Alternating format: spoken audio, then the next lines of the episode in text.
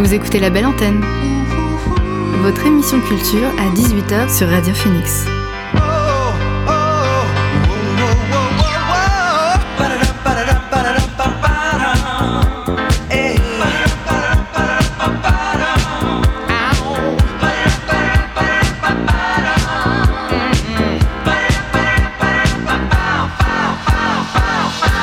Bonjour, vous êtes sur Radio Phoenix, il est 18h, l'heure de la belle antenne, votre dose quotidienne d'actualité culturelle.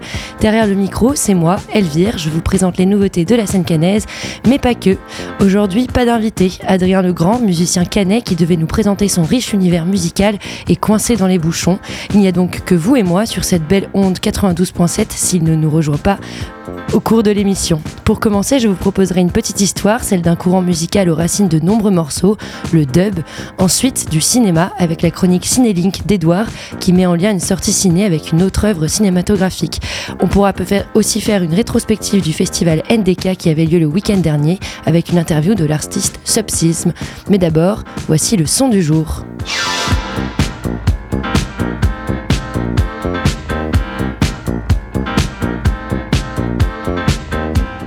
Le son du jour, c'est Tower du groupe Future Island. Ce titre, accompagné d'un clip, annonce leur futur album prévu pour le 26 janvier 2024. Des ambiances mélancoliques qui oscillent entre new wave et post-punk, toujours accompagnées par la voix de Samuel Herring. People Who Aren't Here Anymore sera le septième album du groupe américain. Ils ont déjà dévoilé quatre titres. Tower est arrivé hier. On l'écoute tout de suite dans la belle antenne.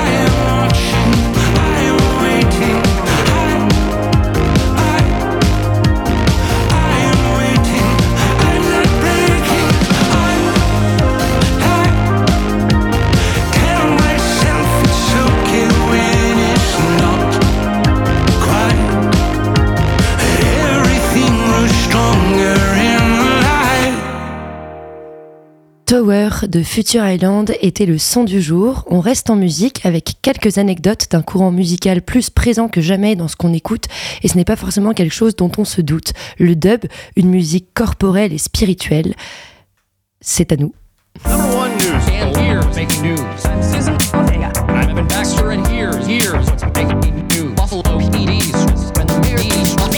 Baxter and here's what's making news. Dans la belle antenne, on voyage à travers les styles musicaux très éclectiques, mais est-ce que vous savez qu'aux origines de la techno, du drum and bass, de la house, du disco ou encore de la post-punk, on trouvait le dub? Pour comprendre son influence, je vous propose de revenir sur quelques grands noms et moments de ce genre musical. Issu du reggae jamaïcain, le dub est inauguré par ce qu'on peut appeler des alchimistes de studio. C'est un remixage en temps réel par des ingénieurs du son à partir de bandes magnétiques. En paire, on trouve Osborne Ruddock, alias King Tubby, ingénieur du son et autodidacte. Il est présenté aujourd'hui comme le dub master.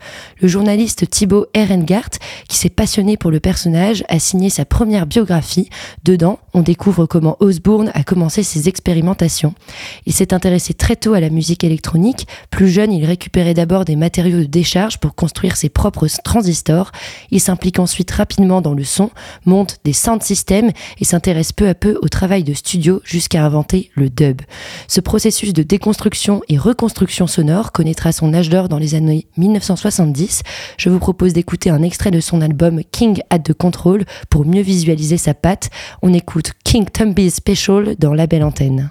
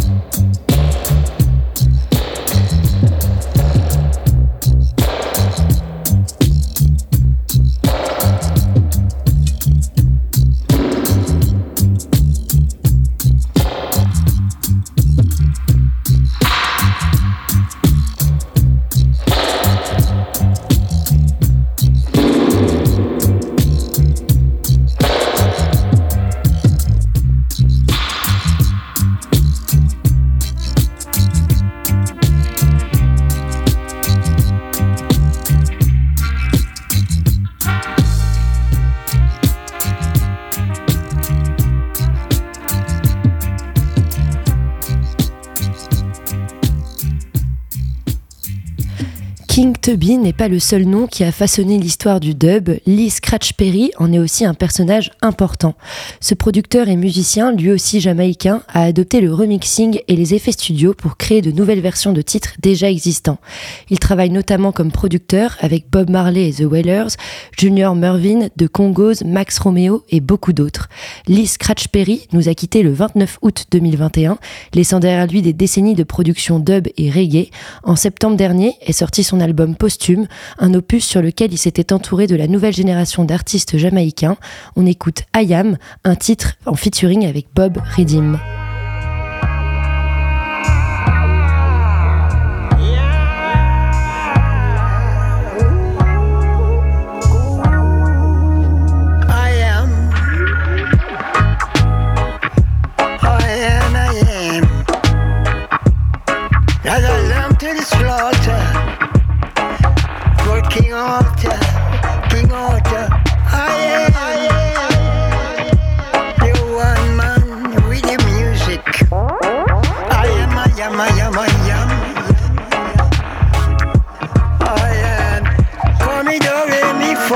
So lucky do, so lucky do. Call me the thriller, call me the pillar, call me the biller, call me the kneeler.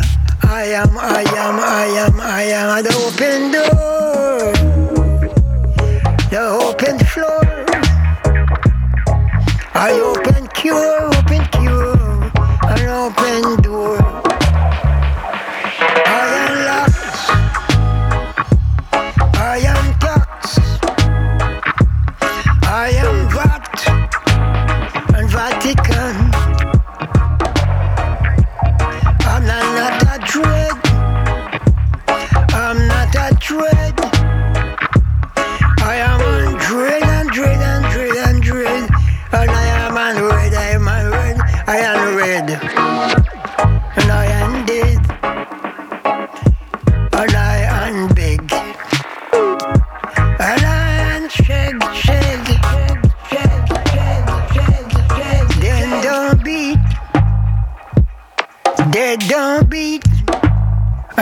talent don't beat.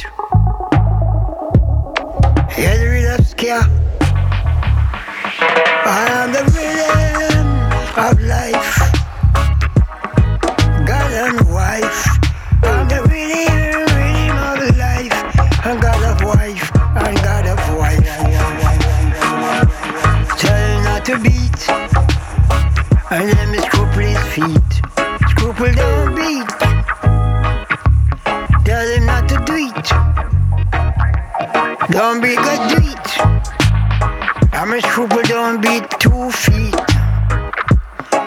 Scruple Duke. I'll give you what he needs, what he needs.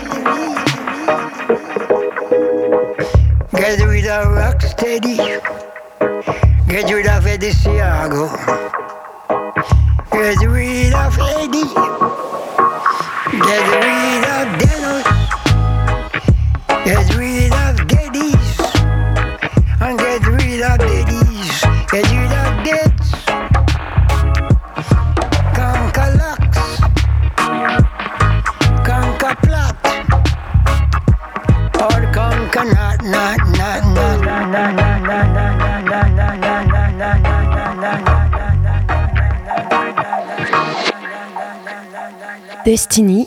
Un album posthume de Lee Scratch Perry euh, proche du reggae, mais jamais loin du dub. Alors, quelle différence entre le reggae et le dub, me direz-vous? Ils sont tout simplement liés. Le dub surexpose et met en avant la basse et la batterie. Il utilise de nombreux effets audio comme l'écho, le phaser ou la reverb. Pour l'apprécier à sa juste valeur, le dub s'écoute grâce à un bon sound system qui sépare les fréquences. Le but, ne pas mélanger les morceaux et ne pas jouer sur les transitions. Celles-ci sont effectuées par des MC. Pendant une quinzaine d'années, le dub est resté cette variante du reggae, mais la culture des sound systems s'est rapidement exportée au Royaume-Uni et à New York, et avec elle les DJ, les ingénieurs du son et les MC. Si on écoute attentivement, on peut retrouver des ricochets de dub un peu partout. Pour revenir à King Tubby, le master des dubs, de la dub, ses contemporains les plus directs sont Scientist et Prince Jamie, deux apprentis dub qui ont travaillé sous sa direction, deux artistes qui ont poussé les techniques pour développer un nouveau public autour du feeling dub. Le 7 octobre, Scientist a sorti un nouveau titre avec Plex Dub. Il s'appelle On l'écoute tout de suite sur Radio Phoenix.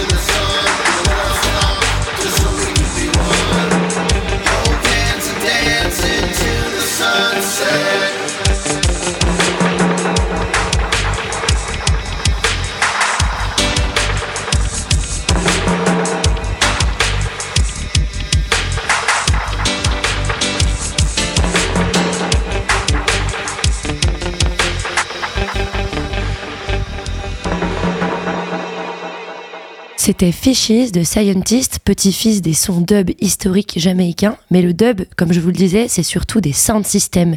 Et le sound system, ce n'est pas seulement du matériel physique, mais vraiment une manière de vivre la musique, une culture. Ça passe par les pieds pour venir toucher l'âme.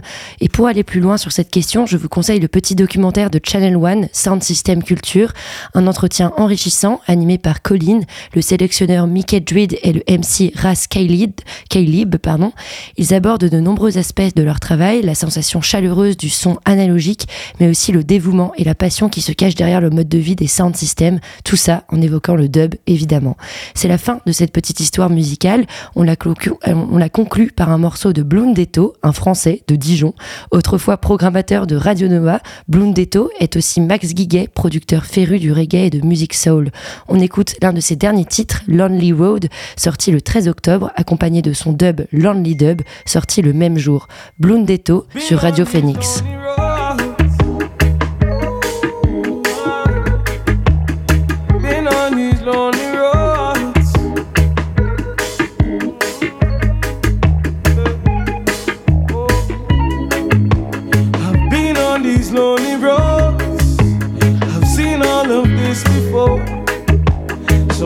Knocking on my door?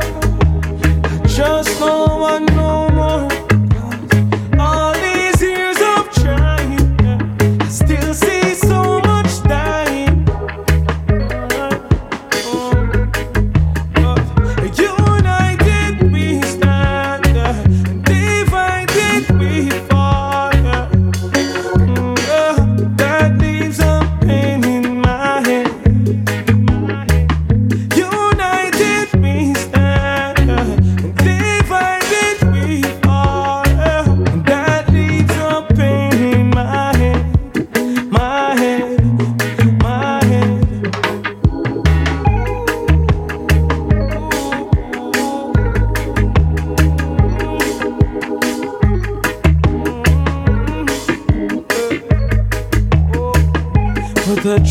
more. warrior, reborn warriors. Now get the chance to carry on a chariot. Mm-hmm. Life is a lesson, give thanks every day, good impression. Hurt the world because of obsession, so they flood the street them with them old weapon. Still can't eat and still can't sleep. Them have everything and still not cheat. Know the right and still not teach them. Do the wrongs, make mama weep. Kill we off and say we weak, but no be strong like them no see. But when we powers reach a peace, united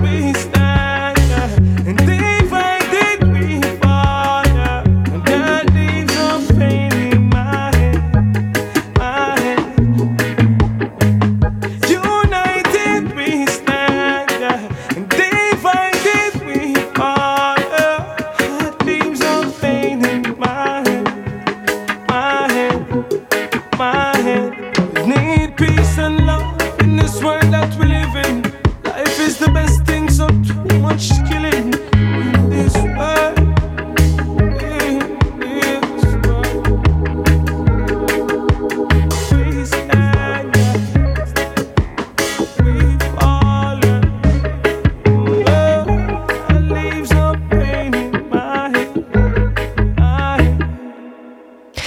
Lonely Road de Blundento. Voilà, j'espère que cette brève histoire du dub vous a plu. On retrouve maintenant Edouard pour sa chronique Cinélink. Il revient sur une sortie ciné récente et la met en lien avec un autre film. Non, c'est pas vrai. Ce n'est rien d'Humphrey Bogart. Rien du tout. On fait du cinéma comme d'habitude. Salut Edouard. Salut Elvire. Aujourd'hui, on va parler de Killers of the Flower Moon parce que oui, Martin Scorsese revient avec un film et pour ce film, il décide de faire travailler ses deux acteurs fétiches, à savoir Robert De Niro qui marque leur dixième collaboration et Leonardo DiCaprio qui marque leur sixième collaboration. Ajouter Lily Gladstone pour former le trio principal du film. 3h26. C'est la durée du film et oui, c'est long. Oui, c'est pas standard de voir un film de plus de 3 heures, mais bon, c'est peut-être simpliste de dire ça, mais estimons-nous heureux de pouvoir découvrir un nouveau film de Martin Scorsese en 2023. Ce bonhomme, c'est plus de 50 ans de cinéma depuis le Nouvel Hollywood dans les années 70. Il a marqué plusieurs époques de cinéma, à commencer par le Nouvel Hollywood justement, où son travail a influencé les films suivants. Killers of the Flower Moon s'est adapté d'un livre et inspiré d'une histoire vraie. On vous met un petit extrait. Qui c'est cette terre, Henri? C'est ma terre. Le voilà enfin, notre héros de guerre est de retour au bercail. T'as bien fait de revenir ici parce qu'ici, les Osages sont les meilleurs. Les plus magnifiques créatures au monde. Mais ce sont des gens avisés. Et ils ont fait en sorte de décider seuls à qui revenait le pétrole. Parle-moi de toi. T'aimes les femmes? C'est mon grand péché. Ah on essaie de se mélanger à ces familles, et l'argent du pétrole coule dans la bonne direction, il coule vers nous. Shomikasi. C'est ce que vous êtes. J'ai rien compris à tout ça, mais je parie que ça veut dire beau diable en indien. Le peuple osage, un peuple amérindien, excusez-moi, un peuple amérindien. Ouah, je n'arrive pas, je vais recommencer. le peuple osage, c'est un peuple amérindien. Ils se sont vus chasser d'État en État jusqu'à ce qu'ils puissent s'installer par obligation du gouvernement en Oklahoma dans les années 1880. Et quelle fut leur surprise lorsque sur le territoire, ils ont découvert des gisements de pétrole, de l'or noir qui va attirer la convoitise d'hommes blancs prêts à leur soutirer le moindre argent, du petit vol jusqu'au meurtre. Il y a un parti pris intéressant. À la base, le film devait se plonger dans un segment du livre. On devait suivre le point de vue sur un agent du gouvernement chargé de résoudre les meurtres subis par les Osages.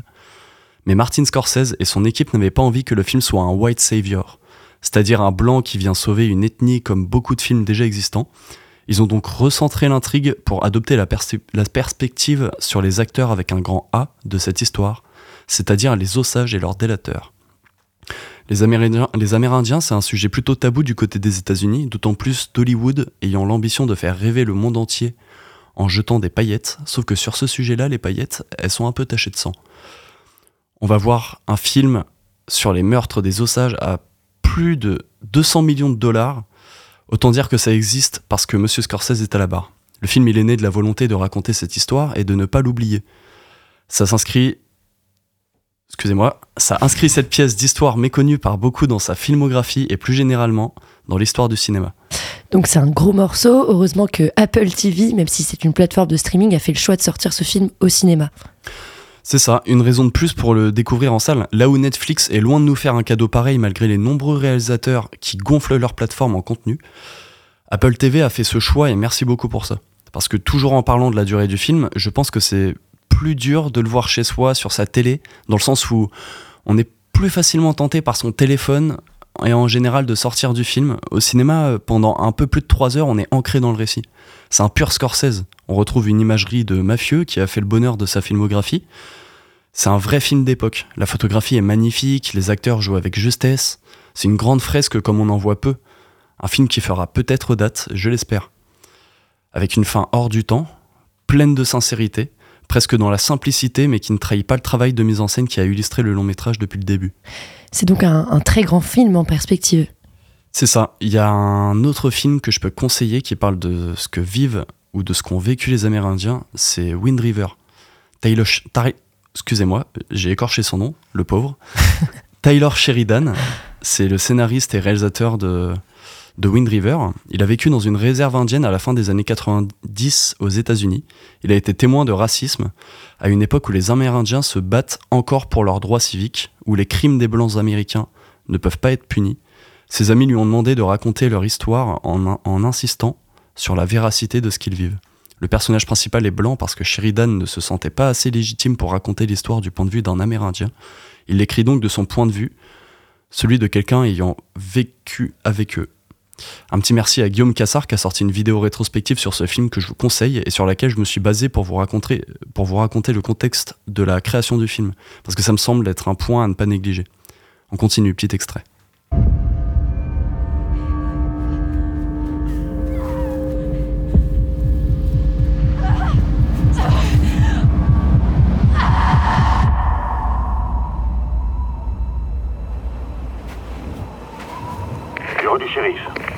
Il me faut une équipe de secours.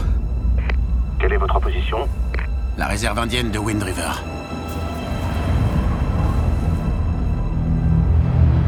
Bonjour, Jane Banner, du FBI. Bienvenue dans le Wyoming. Vous êtes venu seul Oui, y a que moi. Voici Cory Lambert. C'est lui qui a découvert le corps.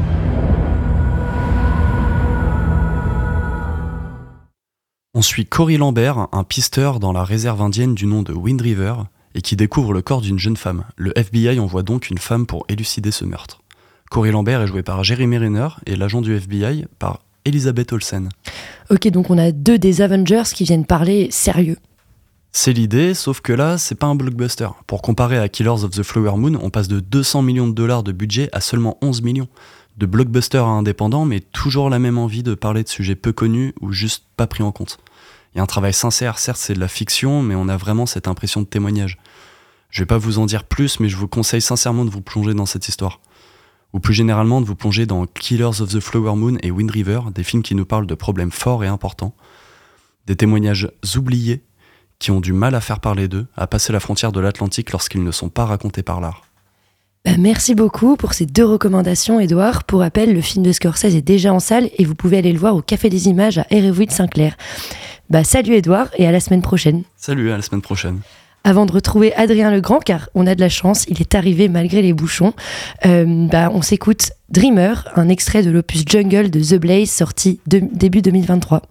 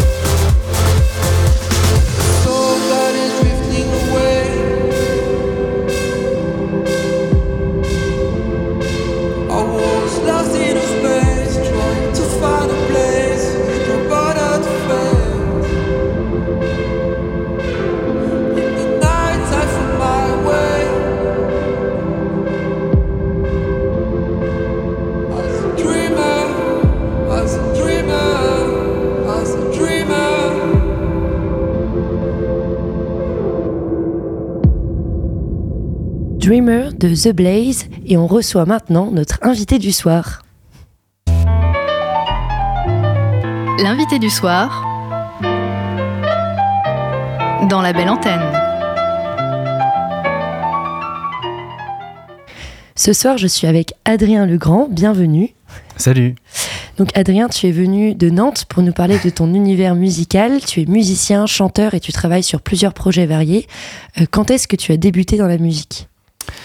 Euh, alors de façon, euh, je dirais en dilettante depuis depuis que je suis tout petit quoi, depuis en tout cas que j'ai 8 ans que j'ai pris quelques quelques cours de, piano pendant je dirais 3 ans. Après j'ai un peu arrêté, j'ai découvert d'autres instruments, d'autres musiques plus au, au collège lycée, disons le monde de la pop, du rock, tout ça. Euh, et j'ai repris euh, un peu à la fac, je pense, le piano à ce moment-là. Mais en vrai, j'en fais euh, de façon, disons, professionnelle, c'est-à-dire je suis contractualisé depuis pas si longtemps, depuis que j'ai 25 ans, quoi. Donc, en gros, depuis 7, 7 ans, 8 ans. J'ai lu sur le, site de Norma qui, qui t'accompagne qu'en 2017, il y avait eu un déclic. Est-ce que tu peux nous en parler? Ah ouais, ouais, un déclic, c'est marrant ça. Ça, oui, ça vient de la première bio, je pense. Ça, euh, bah, en fait, je pense que c'est le premier moment où j'ai écrit. Euh, c'est l'année en fait où j'ai écrit mes tout premiers morceaux. Ils sont sortis en 2019, je pense. Euh, mais il y a eu toute une année un peu de.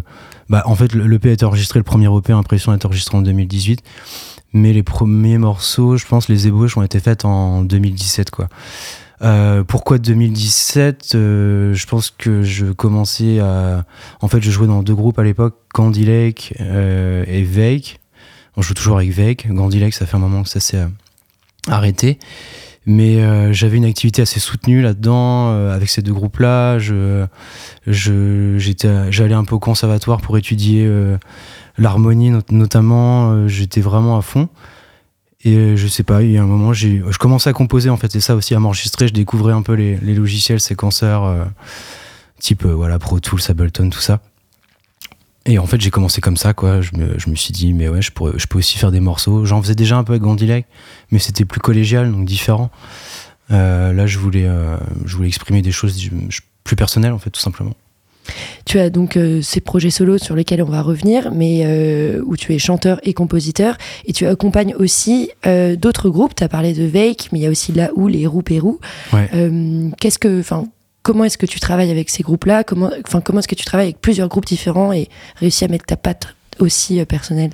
Bah déjà, ce qu'il faut savoir, c'est que tous ces gens-là sont des amis, donc ça facilite quand même grandement les choses, quoi. C'est tout ça, ça s'est fait sur des rencontres. Hein. Je, je me suis pas dit que j'allais jouer dans quatre groupes, quoi. C'est euh, parfois c'est compliqué. Bon, c'est une gestion d'emploi du temps, hein, comme comme pour beaucoup de gens, mais non, euh, je j'avais pas trop prévu ça en fait. Euh, ouais, en fait, j'ai, je me suis, je me laisse un peu porter de manière générale. Hein. C'est, beaucoup, euh, ça marche beaucoup à la rencontre. Euh, après, ma patte, il n'y a pas un groupe qui se ressemble. Quoi. Euh, j'ai des rôles euh, très différents. En fait, dans les rôles où j'accompagne, euh, par exemple, la houle, je suis totalement interprète dans ce groupe-là. Je suis claviériste, un peu à la manière de Veig. J'ai beaucoup de vieilles machines, de vieux synthétiseurs sur lesquels je joue. À la différence de Veig, où je, compose et je suis vraiment dans le processus de création, là, la houle, en fait, c'est donc Simon Sokil qui est derrière ce, ce projet-là, qui a, tout écrit, tout enregistré. Et en fait, moi, je suis arrivé euh, avec cette idée d'interpréter en fait les morceaux. Il avait besoin de ça, et moi, ça m'allait très bien, en fait. Euh, voilà pour la houle. Après, pour Ropéo, rien à voir. Je, me suis mis à la batterie en fait pendant le confinement. Euh, enfin, j'en faisais un, je touchais un tout petit peu avant. J'étais genre le gars qui allait pendant que les autres allaient fumer des clopes en répète. Moi, j'allais sur la batterie, genre de choses. Et je m'y suis mis et euh, j'habitais dans une maison à Caen à l'époque où il y avait une batterie, euh, la batterie de Vec, voilà, on répétait là-bas, donc j'avais accès à une batterie tous les jours.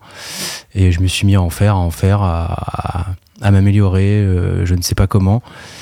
Et on a monté ce groupe-là parce qu'on se connaissait, on avait envie de jouer, enfin vraiment en partant de rien, quoi. Là, je suis dans la compo, mais à la batterie, donc c'est, ça n'a absolument rien à voir avec le piano qui est, qui est mon premier instrument, quoi voilà, la pâte, euh, je la cherche en permanence en, vrai. Hein, c'est, euh, Donc ça te permet de, vraiment toucher à tout. Récemment, tu as participé à une création de musique dessinée au Déclic Festival. Qu'est-ce que ça veut dire la musique dessinée? Euh, ça, peut vouloir dire plusieurs choses. Euh, là, en, l'occurrence, c'est on a créé une bande son, enfin une bande son, une, on a créé huit morceaux avec un artiste qui s'appelle Inaniel. Inaniel Swims, donc un, compositeur et illustrateur originaire de Normandie. Euh, lors d'une résidence en fait initiée par 9ème Ruche euh, l'année dernière. Et euh, en fait, l'idée de 9ème Ruche c'était de nous réunir tous les deux. Il y avait une troisième artiste à la base, Lauren Play, une artiste plastique, qui malheureusement s'est retirée du projet. On avait un grand thème de, qui était la synesthésie, on devait travailler autour de ça. Finalement, ça ça n'a pas capoté, mais on a, c'était plus un prétexte pour se rencontrer qu'autre chose. Et on a créé huit morceaux de musique à l'image avec Manu. Et euh, on s'est posé la question parce qu'on devait en fait jouer ces morceaux-là à des clics, sauf qu'il y avait que de la musique et pas d'image, pas de, pas de vidéo, pas de projection, rien du tout. Parce que musique à l'image, ça veut dire que tu regardes une image et que tu composes avec cette image ouais, comme, ça, comme un orchestre au cinéma avant euh, qu'on pouvait trouver par exemple C'est ça, ouais, c'est de la musique illustrative en fait. C'est de la musique vraiment qui complète euh, un, visuel, du graphisme. c'est pensé en interaction avec, avec des images quoi. Et sauf qu'on avait que la musique, donc on s'est demandé est-ce qu'on joue vraiment ça? On était en juin pour septembre? Et finalement, euh, Manu, donc Inaniel, a contacté euh, un certain Louis Sécheresse, qui est un auteur-illustrateur de bande dessinée, qui avait déjà un peu fait ce genre d'improvisation de, de dessin sur de la musique. Et euh, il a tout de suite dit oui, il a trouvé notre musique assez intéressante et ça résonnait un peu avec lui, ce qui, les travaux sur lesquels il bossait. Savoir lui, en fait, il bosse sur une une, bande dessinée qui traite du personnage de Billy the Kid, en gros, au Nouveau-Mexique, mais il le réhabilite dans sa version historique. En fait, il, a un peu un, délire de dévirilisation du western. il, y a, tout un processus.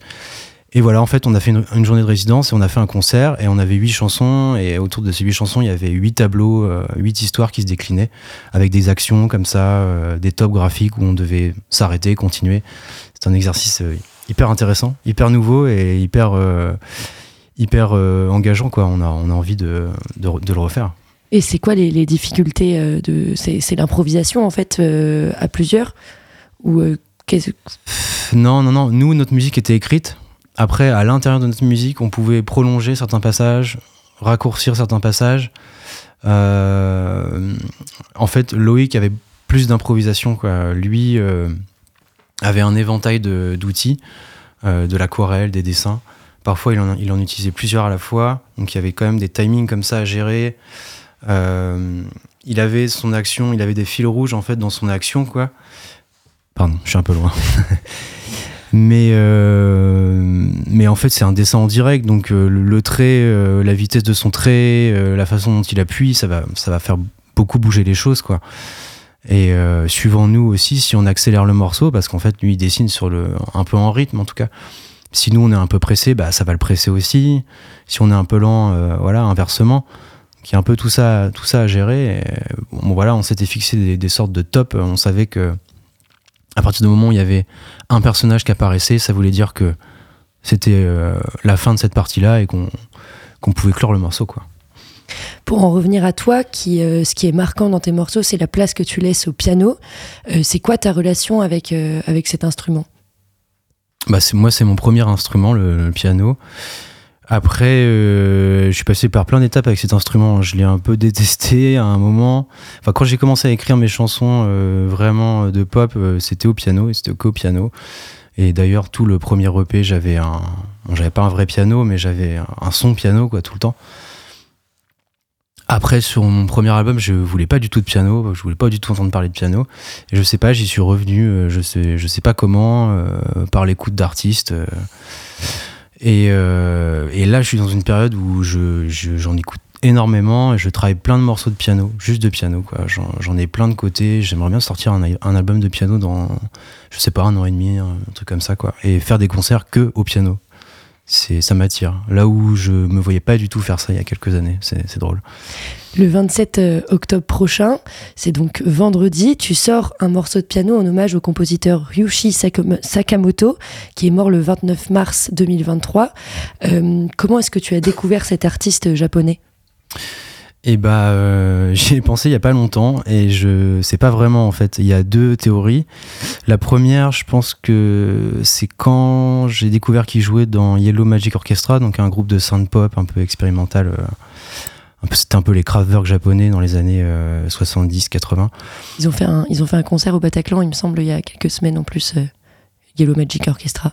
Alors, du coup, sans Sakamoto évidemment, mais peut-être qu'ils ont fait. ouais c'est possible. Je sais que euh, il reste juste le bassiste. Le batteur est décédé. Enfin bref, soit c'est au, sein de ce groupe-là quand je gérais euh, dans mes recherches musicales, soit c'est euh, par le par le générique que Sakamoto a composé pour le film Furio, un film où il y a David Bowie d'ailleurs sur une histoire de prisonnier anglais au Japon pendant à la fin de la guerre où Sakamoto donc signe une bande son et, aussi acteur dedans. Il est, tout jeune et, et c'est son morceau le plus connu, euh, c'est euh, Merry Christmas, Mr. Lawrence.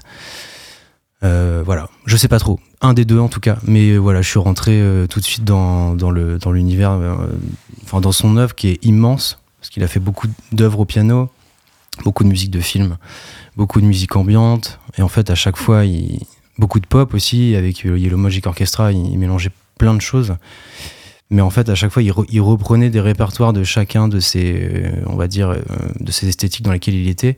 Il les réarrangeait euh, c'est-à-dire qu'il reprenait des il reprenait des morceaux d'ambiance qui rejouait au piano. Il reprenait des morceaux de, de musique de film qui jouaient d'une façon différente. Donc il y a plein de versions de plein de plein de ces morceaux. C'est immense et euh, moi au piano c'est je pense le compositeur qui, qui m'a le plus bouleversé quoi voilà. Et comment est-ce que tu as pensé à créer un morceau juste en hommage à lui euh, C'est à sa disparition ou euh, c'est plus tard quand tu t'es rendu compte que ça t'animait vraiment? Non, non, complètement, c'est à sa disparition. Euh, je, ça m'a mis un petit coup, en fait, c'est la première fois que ça me fait ça, quoi. je sais pas, ça m'a affecté, quoi. Je, et je me suis dit, je, pour, je sais pas, j'avais envie de faire du piano et tout simplement, j'ai fait ce morceau-là, quoi. Vraiment, c'est tout bête, quoi. Est-ce que tu as d'autres références importantes, notamment dans le piano, auxquelles tu te qui t'inspire euh, dans, dans ton quotidien musical Ouais, bah il y a des choses. Après, euh, je, là, j'y reviens, mais je sais qu'à une époque, j'étais un peu plus dans le jazz et j'aimais beaucoup des, des, compositeurs comme, euh, comme Bill Evans, par exemple, qui a une approche aussi très, très modale, très classique, qui a beaucoup écouté de, de compositeurs comme Debussy, comme Ravel.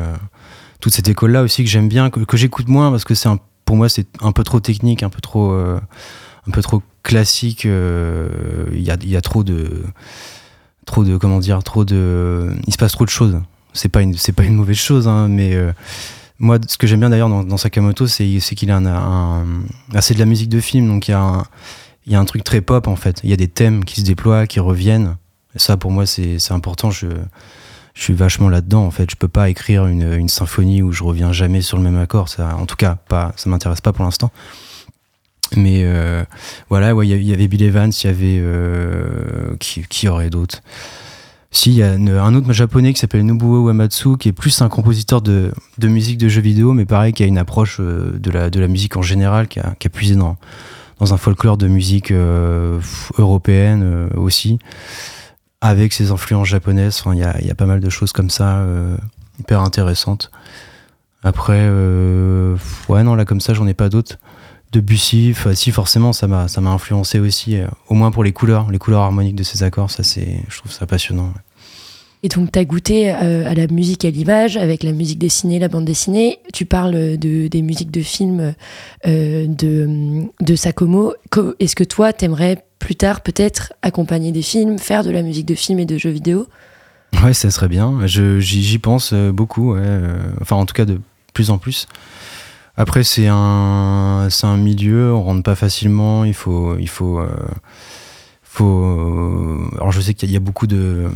un peu de concours comme ça, de, d'un peu de dispositifs où il faut rencontrer des, des réalisateurs, réalisatrices avec des, des jeunes euh, compositeurs et compositrices. Ça, ça pourrait être une porte d'entrée ou tout simplement, des fois, il y a juste. tu peux te faire repérer par un- quelqu'un qui fait des films et qui, qui aime ta musique et qui aimerait retrouver cette musique sur son film un peu, dans, dans l'esprit, quoi. Euh, ouais, j'y pense pas mal, quoi. Pour la musique de film, j'ai l'impression que la musique de jeux vidéo, c'est encore plus niche. Et euh, les conditions, je crois, sont vraiment pas terribles, quoi. C'est un milieu qui, qui souffre pas mal, je, je crois. Donc, je sais pas si ça me plairait en vrai d'être d'être tout le temps sur la brèche, d'avoir des, des rendus euh, un peu de la, la veille pour le lendemain, enfin ce genre de choses. Euh, mais, mais pourquoi pas? La musique de film, ouais, je, je pense que je- j'essaierai dans quelques temps de d'aller d'aller un peu plus vers, vers ça. Et là, comme ça, euh, en tête, même si c'est, tu l'as peut-être pas préparé, s'il y a un film que tu aurais bien aimé euh, composer, est-ce que est-ce que t'en aurais en tête? Non, j'ai absolument pas préparé ça. Euh, Bah non, mais euh, un film, ça peut être un film d'animation aussi. hein. Oui, bien sûr, Mais je ou peux une rester bande-son là- qui t'a marqué, euh, très euh, une bande son qui m'a marqué d'un film. ah, c'est dur. Pardon. Ouais, c'est souvent les, les, les, les références ou les, Mais que- recommandations culturelles, c'est toujours pris de pied. Faudrait que je choisisse que je choisisse le film en fait en fonction du film et pas de sa bande son parce que si je dis du coup euh, Furio, je vais dire Furio parce que j'ai adoré la bande son et j'adorais les sons euh, les sons euh, années 90 qu'utilisait Sakamoto sur ces sur ces synthétiseurs là à l'époque un, un peu froid un peu euh, ce genre de sample mais là en fait je, je suis déjà en, en train de le choisir par sa bande son donc ça marche pas faudrait que je Oui, choisisse par, l'image par l'image ou par l'histoire. Il y a plein de choses que j'aime bien. Ça pourrait être un Miyazaki, par exemple. Ça pourrait, ça pourrait être un Disney aussi réhabilité, un Disney plus contemporain peut-être. Je suis un très grand fan de, de Disney. Euh, mais ça pourrait, euh, ça pourrait être un film. euh, ça pourrait être un drame aussi. ce- Je sais pas. J'ai pas trop d'idées là. Bah, tu, tu y réfléchiras peut-être et, Ouais, euh, peut-être que, que, que bientôt euh, on reconnaîtra ta, tes, tes sons de piano derrière, derrière une image. Euh, en tout cas, demain ou après-demain plutôt, on attend avec impatience ton, ton morceau. Au revoir, monsieur Sakomo. Je l'ai écouté et c'est c'est vraiment très beau. Donc, euh, je vous conseille, chers auditeurs, de, de, de ne pas louper euh, cette sortie. Merci beaucoup, Adrien. On se quitte avec un morceau de Roupérou, groupe dont tu fais partie euh, dont tu es la batterie. J'avais déjà passé le titre Willing Ashes dans la belle antenne à l'occasion du Palma Festival. On écoute aujourd'hui Smoker Queen. C'est Roupérou sur Radio Phoenix.